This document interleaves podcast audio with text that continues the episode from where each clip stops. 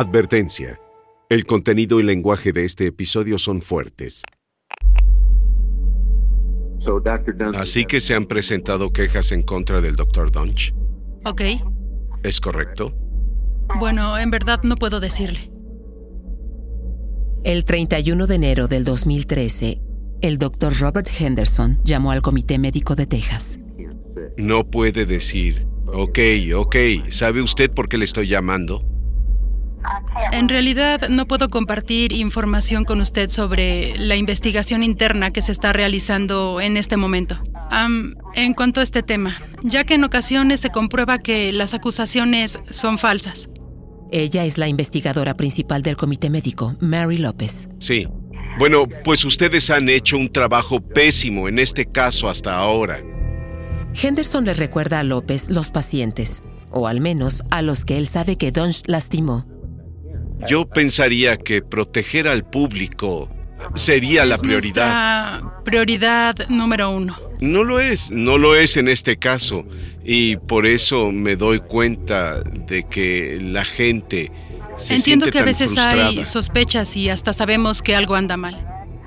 Pero a la hora de llevarlos a una audiencia y comprobarlo y conseguir em, que se impongan medidas disciplinarias, eh, nos toma un tiempo reunir pruebas.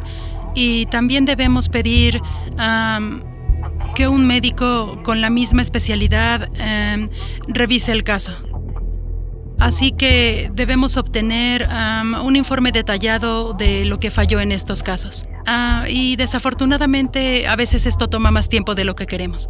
Este es un tipo muy, muy malo y hay que llevar el caso por la vía rápida si es que existe algo así. López dice que sí existe, pero que no es tan fácil. Simplemente suspenderle su licencia ahora y revocársela definitivamente después. Pero am, los abogados no están de acuerdo con eso. Pero sí, entiendo lo que me está diciendo y estoy de acuerdo con usted. Bueno, alguna vez el comité, digo, quizá la policía o los agentes federales o alguien debe involucrarse y arrestar a este tipo. Los doctores en Dallas empezaban a creer que Christopher Dunch se estaba convirtiendo en un problema que ni la comisión médica podía solucionar.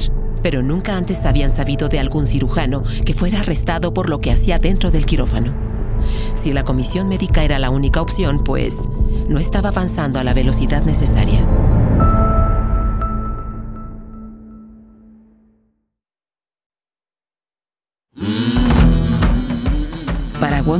Soy Raquel Mesa y esto es Doctor Muerte.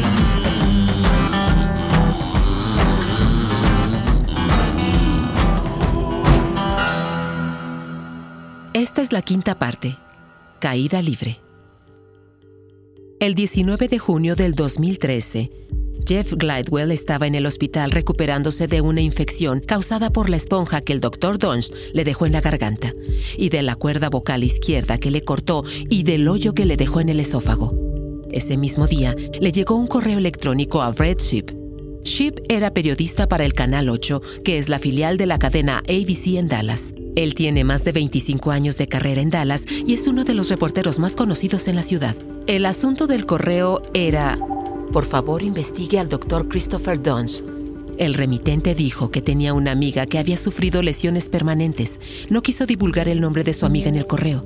Le dijo a Ship que ella sabía de dos pacientes que habían muerto y de otros dos que habían quedado paralizados debido a la cirugía. Y luego escribió, cuando lo busco en Google, solo aparecen reseñas maravillosas acerca de él en todos los sitios referentes a médicos. Esta historia no ha llamado la atención de los medios y temo que se mude a otro estado y que haga lo mismo de nuevo. ¿Nos puede ayudar? Y luego, ni dos horas después, Chip recibió otro correo, esta vez de una abogada que él conocía y que estaba representando a uno de los demandantes. Uno de mis contactos, una abogada llamada Kay Van Way, me buscó básicamente para decirme, tenemos una historia increíble que se tiene que saber porque es cuestión de seguridad pública. Ella llevaba 35 años ejerciendo derecho. Su voz es dulce, pero cuando se trata de algo que no esté bien, tiene una fortaleza brutal. El doctor Henderson la había llamado un año antes para ayudar a Mary Efford. Simplemente me pareció ser una abogada compasiva, empática y responsable, que estaba dispuesta a darlo todo por sus clientes. Y aquí Chip. Es fuerte, es dura, no es de andarse por las ramas, verdaderamente aboga por sus clientes y no tiene miedo de hablar cuando hay vidas en peligro. Kay es de las personas que dicen, basta, esto no puede continuar. Y por eso es que me buscó. Van Way le dijo que esperara una llamada del doctor Henderson acerca de un médico que lastimaba a sus pacientes. Se trataba del mismo doctor que mencionaban en el correo que había recibido un poco antes. Ella me dijo, tengo a una víctima, y posiblemente más, del doctor Christopher Dunge. Tienes que enterarte de los antecedentes de este hombre porque es un monstruo, y lo que le ha hecho a esta gente es horripilante. Así que hay que pararlo. Y esto lo tiene que saber el público. Dos pistas, y el mismo día de dos fuentes no relacionadas entre sí. Esto llamaría la atención de cualquier periodista. Ship comenzó a indagar. Empezó a presionar al Comité Médico de Texas. Hasta ahora, a pesar de los terribles desastres causados por el Dr. Dunge, lo que había hecho solo era conocido por la comunidad de cirujanos y los abogados de algunos de los demandantes. Pero eso estaba a punto de cambiar. Los doctores Randall Kirby y Henderson seguían presionando para que alguien, fuera quien fuera, frenara al Dr. Dunge. Cuatro días después, el Dr. Kirby mandó una carta al Comité Médico de Texas. Estimada señorita López. La carta iba dirigida a Mary López, la investigadora principal del Comité Médico de Texas, la misma investigadora con quien habló el Dr. Henderson seis meses antes. La presente carta es la declaración que usted me pidió el viernes 21 de junio del 2013 a las 2.16 pm respecto a mi conocimiento directo del Dr. Christopher Dunge y de sus aptitudes quirúrgicas así como de su toma de decisiones médicas. Adjunto mi declaración jurada debidamente firmada como usted lo ha solicitado. Seré franco, el doctor Christopher Dunge, con licencia número N8183 del Comité Médico de Texas, es un cirujano incapaz y psicópata. El Comité Médico de Texas debe impedir que continúe ejerciendo la medicina. Entonces, cuando... El doctor Kirby llama al doctor Dunge el cirujano más descuidado, ignorante y más peligroso que haya visto. Yo, junto con el doctor Henderson y el doctor Fosdick, Ah, el doctor Henderson es cirujano de espalda y el doctor Fosdick es cirujano torácico. Instamos a la Procuraduría Distrital del Condado de Dallas a arrestar y encarcelar al doctor Dunch. Es la única manera que se nos ocurre de acabar con esta locura. Hasta ahora nada lo ha frenado. Empiezo a pensar que solo la policía cuenta con la capacidad física e intelectual de llegar al fondo de este asunto. Su misión es la de proteger al público. El Dr. Dunch representa un claro peligro para los ciudadanos de Texas. Respetuosamente, Randall P. Kirby, médico cirujano. ¿Y cuál fue la reacción a su carta? ¿Funcionó?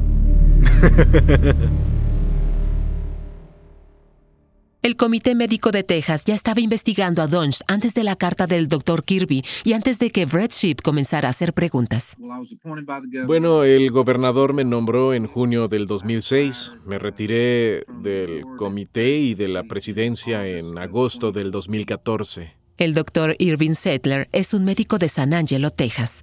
Él formaba parte del comité médico en ese entonces. Era el director del comité disciplinario, es decir, que él estaba a cargo cuando el comité médico investigaba a Dons.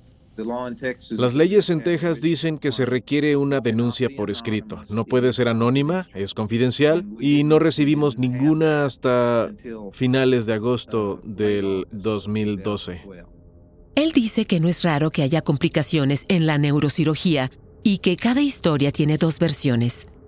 Por eso tiene que ser así el proceso de investigación. Recuerde que el Comité Médico de Texas solo procede con base en denuncias, pero si no hay denuncias, pues no, no somos una fuerza policíaca. No salimos a buscar delincuentes.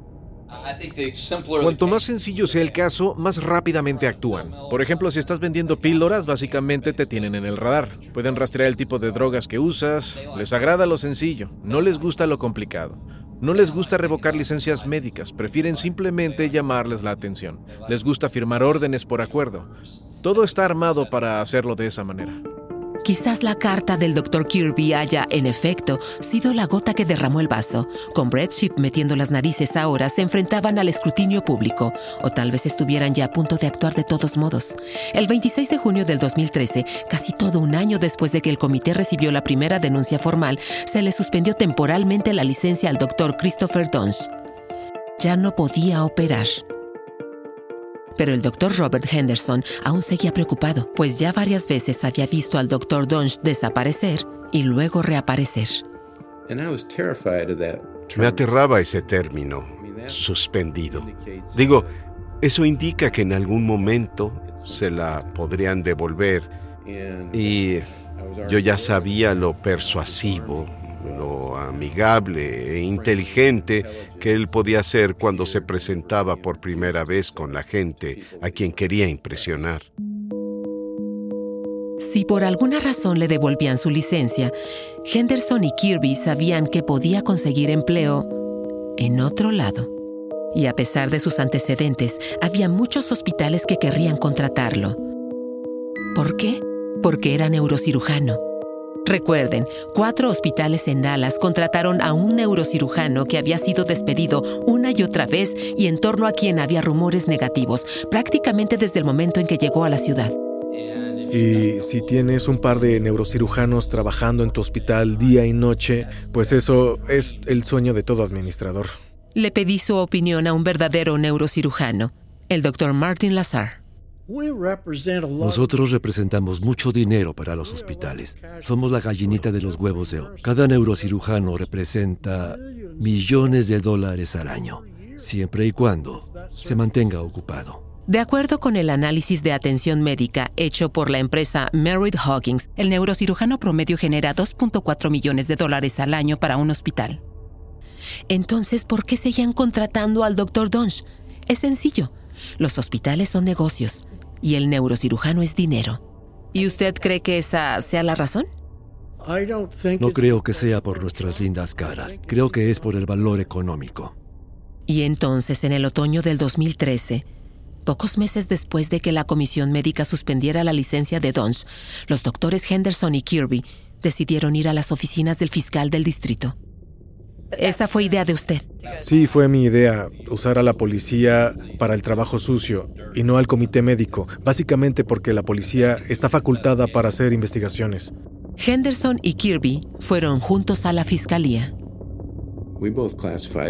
Ambos lo describimos como asesino en serie y mutilador de la gente que buscaba ayuda en el sistema de salud. Yo tenía la impresión de que si lo investigaban, descubrirían que estaba cometiendo algún ilícito y así lo podrían arrestar.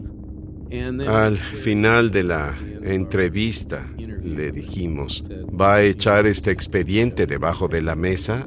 ¿O qué va a pasar con esto? Y contestó, no, esto lo pondré encima de todos mis alteros expedientes y lo estudiaré. Y nos sentimos satisfechos con eso. Pero este subfiscal en particular tenía muchos alteros de expedientes sobre su escritorio. El doctor Kirby dijo que se fue de ahí sintiéndose optimista de que el subfiscal haría algo, pero después no pasó nada. Lo llamé tres o cuatro veces y le dije, ¿qué están haciendo? ¿Ya le asignaron investigador? ¿Qué está pasando? Y dijeron, bueno, fue suspendido, ya no puede ejercer. Entregó su licencia voluntariamente, así que ya no puede ejercer. Y eso quiere decir que ya no le está haciendo daño a nadie. Entonces, ¿por qué está usted tan molesto? Y le dije, el hecho de que no tenga licencia médica no quiere decir que no intente matar a alguien. Seguí llamándolo cada mes y medio. La abogada Kay Van Way también visitó la oficina del fiscal, esperando que el caso interesara a alguien de la división civil.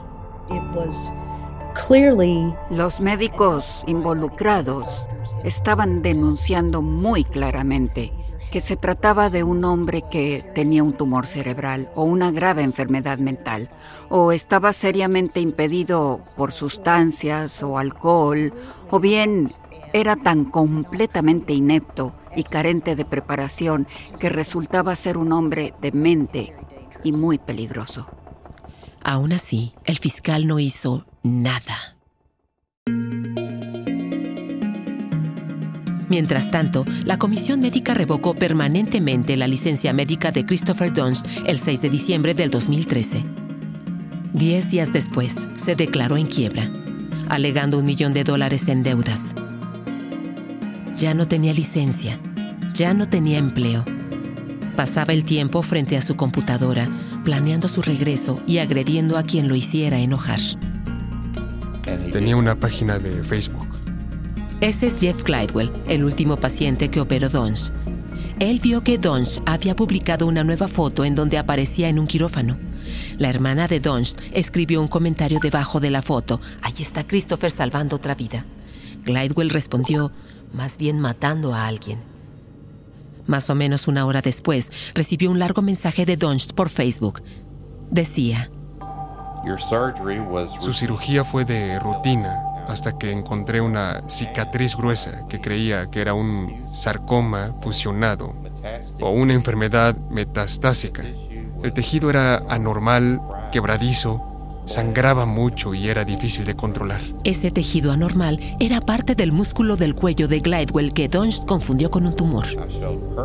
Mostré tener un juicio clínico perfecto y un control total en el quirófano. Y cada paso que di fue para protegerlo lo mejor que pude. Qué estupidez. lo siento, pero, pero es... Y me imagino que no respondió. No. No, de hecho, eh, me comuniqué con mi abogado y, y, se lo dije porque pensé que me metería en problemas por haberlo llamado asesino en Facebook cuando vi la foto. Pero solo se rió y me dijo, no, Solo no vuelvas a tener ningún contacto con ese tipo. Ya déjalo. Los periodistas ya le estaban siguiendo la pista al Dr. Donch. La comisión publicó un comunicado de prensa de una página cuando suspendieron su licencia en junio. Y eso generó algunos reportajes que apenas rozaban la superficie del gran desastre. La primera publicación que en verdad investigó a fondo fue el Texas Observer, una respetada revista bimensual de Austin, que publicó un artículo en agosto del 2013 pero no pareció generar mucho alboroto en Dallas. Hasta que... Es acusado de permitir que un peligroso cirujano operara a sus pacientes causando parálisis y hasta la muerte. Las acusaciones se especifican en las demandas en contra del hospital Baylor Plano, entabladas por dos pacientes que alegan que el cirujano nunca debió haber sido acreditado por el hospital. Brett Chip, del Canal 8, lo investiga. Brett Chip exhibió al Dr. Donch en miles de televisiones en el norte de Texas. El Dr. Christopher Dunch decía ser uno de los cirujanos más exitosos en el norte de Texas, tanto así que en julio del 2011 Baylor Plano acordó en pagarle 50 mil dólares al mes más viáticos para trabajar exclusivamente en su hospital. Pero según la demanda entablada por Kay Van Way, su empleador anterior lo catalogó como ególatra, enfermo mental, alcohólico, drogadicto o una combinación de todas esas. Baylor no ha respondido y en términos generales niega las acusaciones. Víctima tras víctima y sus familias dicen exactamente lo mismo. Dunch debió haber sido detenido antes de que pudiera operarlo.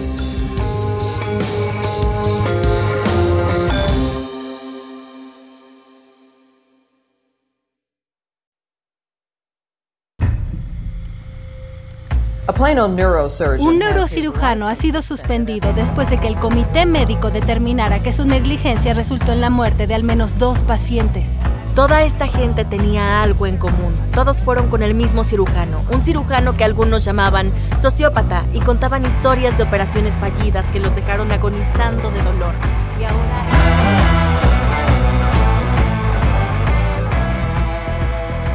La indignación privada ahora se volvió pública.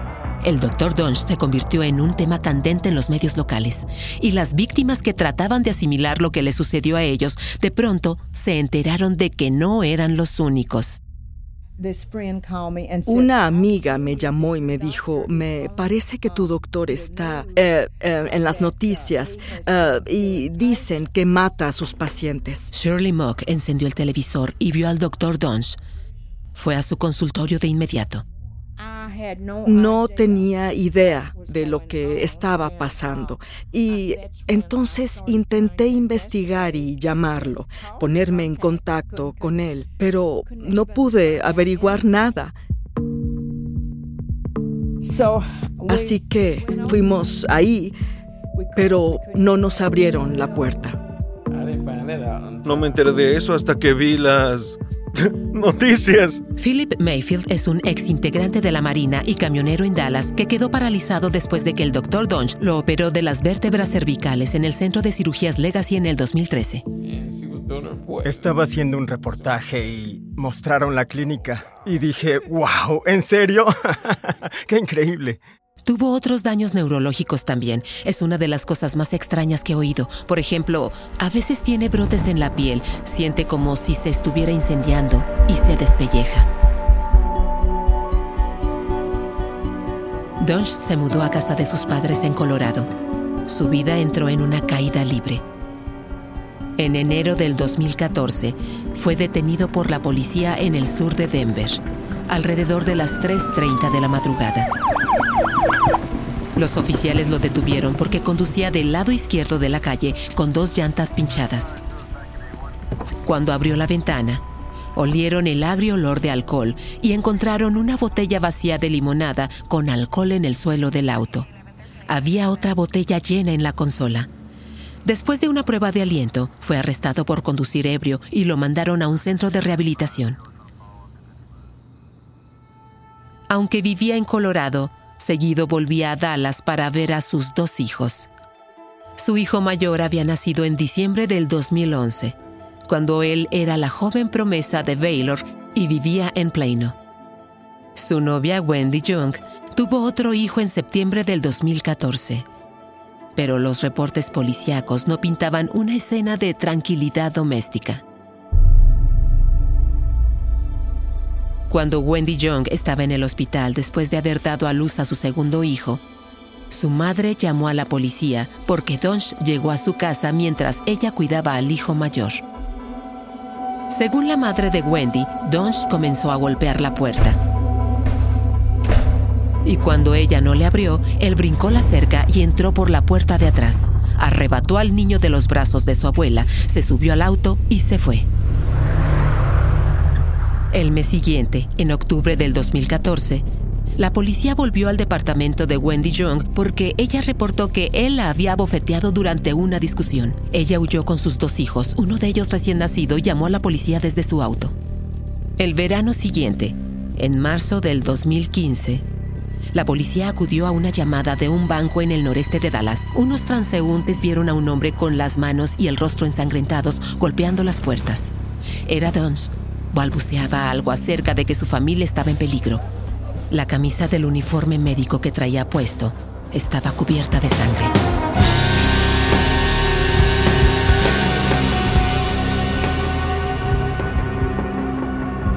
Los oficiales lo llevaron al hospital psiquiátrico más cercano. Dos semanas después, Donch llamó a la policía después de haberse peleado con el novio actual de Wendy Young.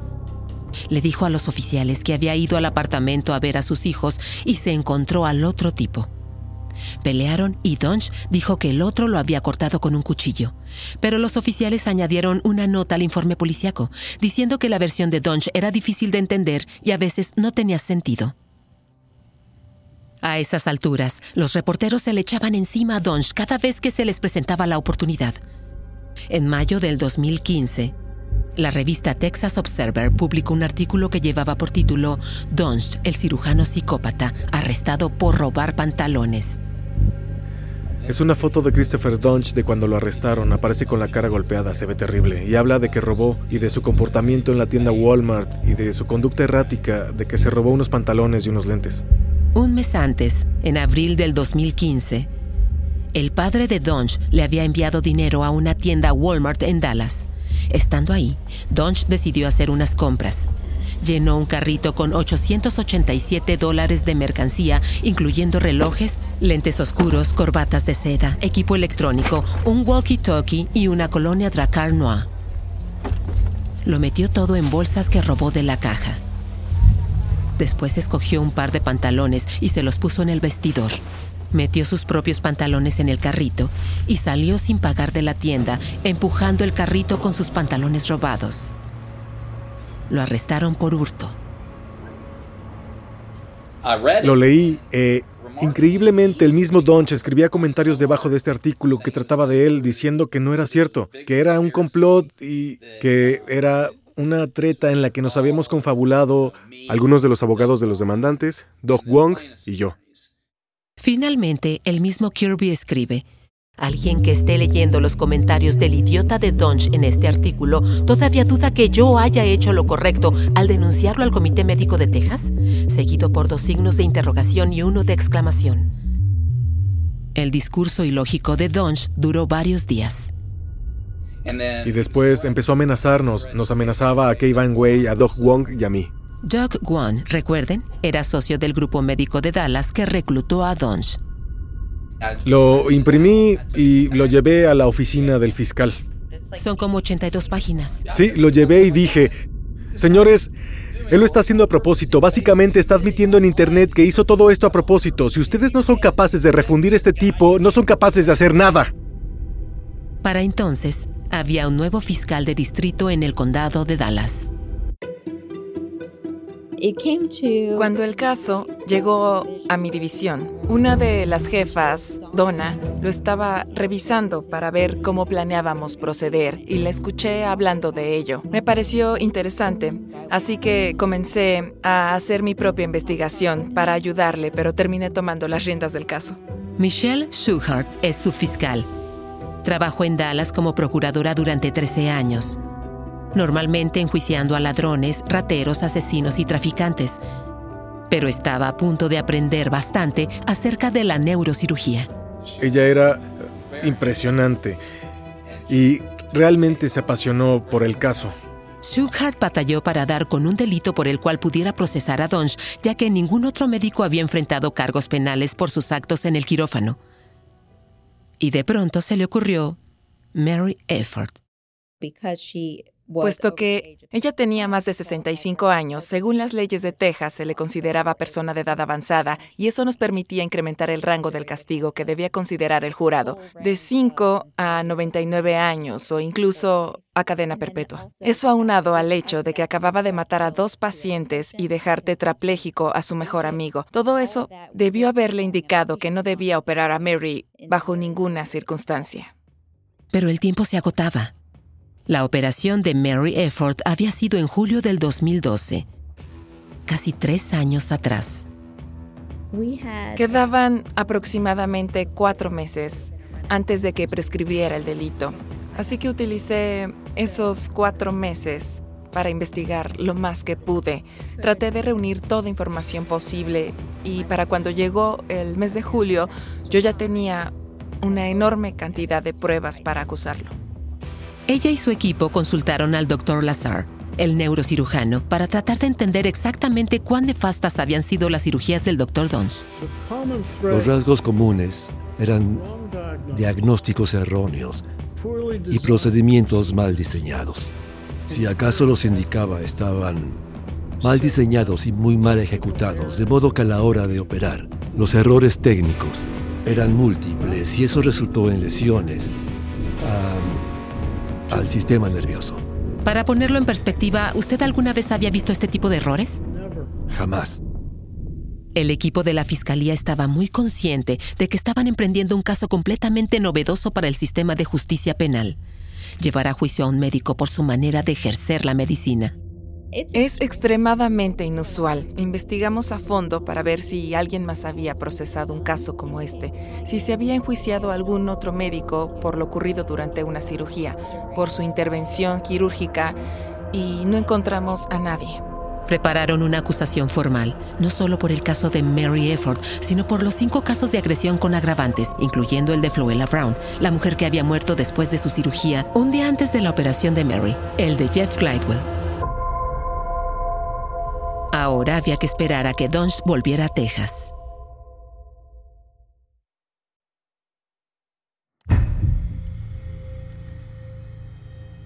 Mientras Dunge vivía en Colorado, viajaba frecuentemente a Dallas para ver a sus hijos. Los procuradores de Dallas tenían lista la acusación formal y el 21 de julio del 2015 nos enteramos que estaba en la ciudad, más o menos en las mismas fechas que pensábamos presentar la acusación formal. Nos aseguramos de que se sellaran las acusaciones para sorprenderlo. Me presenté ante el gran jurado esa mañana Tardé un par de horas e inmediatamente después me otorgaron la acusación y el auto de arresto. La policía de Dallas estaba lista para agarrarlo. Así que fueron y golpearon a su puerta. ¿Y se entregó voluntariamente? Creo que no entendía la gravedad de lo que le esperaba. Creo que no comprendía que existía la posibilidad de ir a la cárcel por mucho tiempo, puesto que se había salido con la suya por tanto tiempo. Pasaron años y años sin que hubiera la más mínima consecuencia. Entonces pensó que nuevamente saldría bien librado con su discurso como siempre lo había hecho en los hospitales, con los abogados civiles y con el comité médico. También pensó que su labia podía librarlo de un juicio penal.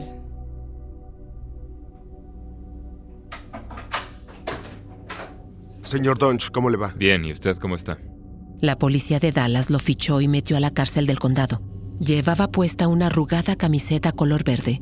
Estaba ojeroso y su rostro estaba hinchado.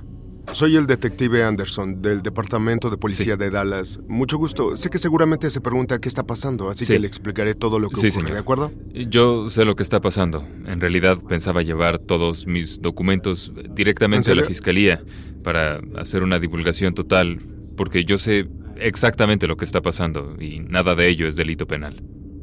¿Tiene usted empleo actualmente? No, estoy en espera de trabajo. Estoy en espera de trabajo, decía Donch. Básicamente la razón por la que usted está aquí es porque se le han presentado cinco cargos por agresión con agravantes, ¿sí? Y un cargo de lesión a una persona de edad avanzada. Ahora, específicamente las agresiones con agraviantes fueron... Los nombres de las víctimas son... Tenemos a un Jeff Glidewell. Esos son los casos de mala praxis. Y luego Donch hace algo extraordinario. Comienza a dar una explicación como si los casos fueran perfectamente rutinarios. Jeff Glidewell fue un caballero que presentó un dolor intenso en el cuello, ah, más agudo en un lugar. Su seguro médico era complicado, así que lo tuve que llevar al Hospital General de la Universidad. Durante su caso hubo una dificultad con un tejido que crecía a lo largo de la parte superior del hueso. Uno por uno, el detective preguntaba por cada caso. La señora Efford, esto fue lo que pasó y no, no estoy trivializando esto. Y uno por uno, los explica enseguida. Estaba solo a 3 centímetros del catéter. Se quebró en el centro y se atoró en uno de sus nervios. Así que su nervio L4-5 del lado izquierdo, que por cierto sucede en el 6% de todas las cirugías. ¿El 60%? 6%. 6. Pero fue mi primera vez. Y Donch dijo que estaba distraído por otra paciente que estaba moribunda, Floella Brown. Siento que fue porque me sentí abrumado por un ejecutivo del hospital que entró al quirófano histérico por una paciente que se estaba muriendo. No seguía mis órdenes respecto a la paciente y mientras yo trataba de coser a esta otra, si yo no hubiera hecho las cosas tan deprisa y hubiera seguido mis conocimientos como neurocirujano, podría haber terminado la cirugía de la señora Efford y esta complicación nunca se hubiera dado. ¿Hubo una discusión o algo así? ¿Una pequeña discusión? Discutimos acerca de lo que haríamos con la paciente moribunda si la íbamos a atender en ese preciso momento o si la iban a trasladar, porque yo les dije muy claramente, si trasladan a esta paciente a otro hospital morirá. Tendrá muerte cerebral y morirá.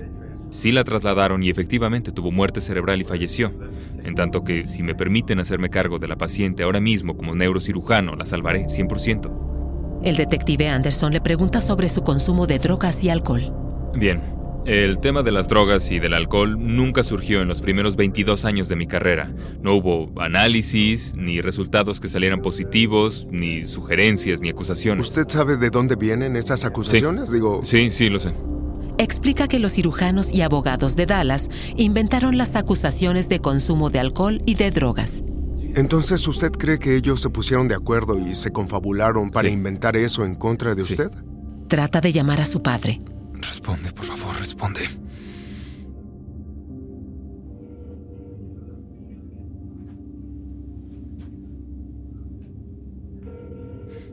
¿Puedo dejar un mensaje? Sí, está bien. Deje un mensaje, está ¿Cómo se llama usted? Detective Anderson. Hola, has llamado al móvil de Don Dan. Deja un mensaje y te devuelvo la llamada cuanto antes. Gracias. Hola papá, llama Christopher. Se supone que debía llegar a casa esta noche y como habrás notado, no fue así, ya que la policía vino por mí para hablar sobre los problemas del fiscal que ya te había mencionado. Este es el móvil de uno de los detectives. Si le devuelves la llamada te dirá lo que está pasando. No tengo idea de cuánto es la fianza ni qué va a pasar, así que te llamo en cuanto pueda. Te quiero, gracias. El doctor Henderson vio el video de la entrevista en donde la policía entrevista a Donch. La primera vez que lo observé hablando fue cuando lo arrestaron y lo entrevistó la policía. La fiscalía me mandó una videograbación de eso. Sí, y me di cuenta que en realidad parecía ser un mentiroso patológico. Estaba totalmente desconectado de la realidad de la situación. La subfiscal Michelle Schuhart apenas estaba calentando motores. Nos pasamos el siguiente año y medio después de que lo arrestaron, buscando a más testigos. Cada vez surgían más y más historias de lesiones escalofriantes por todos lados. Había un total de 38 pacientes y hablamos con todos ellos. Sentíamos la necesidad de investigar a todos para ver qué tan prevalente había sido esto en su carrera. Lo que averiguó la impactó. 33 de los pacientes resultaron lastimados o salieron de la operación con más dolor o sin poder hablar o sin poder moverse. Algún tipo de anomalía ocurrió en todos esos casos y muchos de los pacientes, al menos 20 de ellos, fueron lesionados seriamente, con daños permanentes con los que tendrán que vivir. Mientras armaba el caso, Sugar se preguntaba cómo pudo ocurrir algo así. ¿En qué pensaba mientras hacía esta investigación? Buscaba alguna explicación de su comportamiento. Nunca pude entender por qué alguien seguiría adelante después de haber causado tanto daño a tanta gente y sus pacientes. Sus historias son desgarradoras, han pasado por tanto y sus familias sufren tanto que lloras junto con ellos. Así que tratábamos de entender por qué, por qué él haría algo así pero ella se encargaría de que se hiciera justicia. De eso hablaremos la próxima vez en el último episodio.